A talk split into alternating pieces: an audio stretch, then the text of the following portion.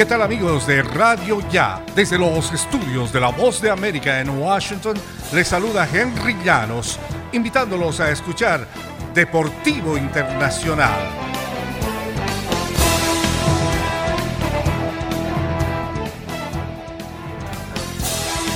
Los Suns ganaron el jueves su primera serie de playoffs desde 2010 y eliminaron al campeón vigente de la NBA, los Lakers de Los Ángeles, tras imponerse por 113-100 en el sexto juego de la primera fase de la postemporada. Devin Booker encestó 22 de sus 47 puntos en un fenomenal primer cuarto.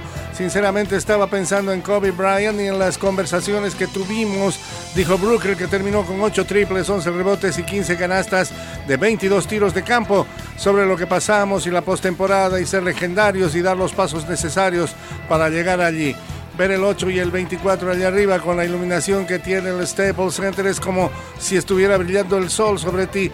Sé que estuvo aquí esta noche y sé que está orgulloso, dijo revirándose a Kobe Bryant y a sus dorsales con los Lakers. Más tarde en el túnel de vestuario se llevó una camiseta firmada por otro de sus héroes y mentores, LeBron James, quien solo pudo maravillarse con la brillantez de su prometedor amigo. En el fútbol internacional, los goleadores históricos Lionel Messi y Alexis Sánchez cumplieron su parte, pero en lo colectivo Argentina y Chile quedaron empatados uno por uno ayer jueves en eliminatorias para el Mundial de Qatar.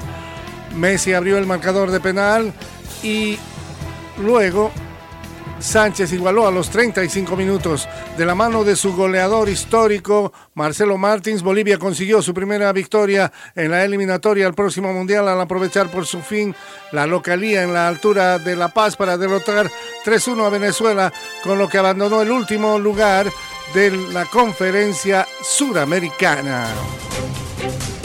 Henry Llanos, Voz de América, Washington.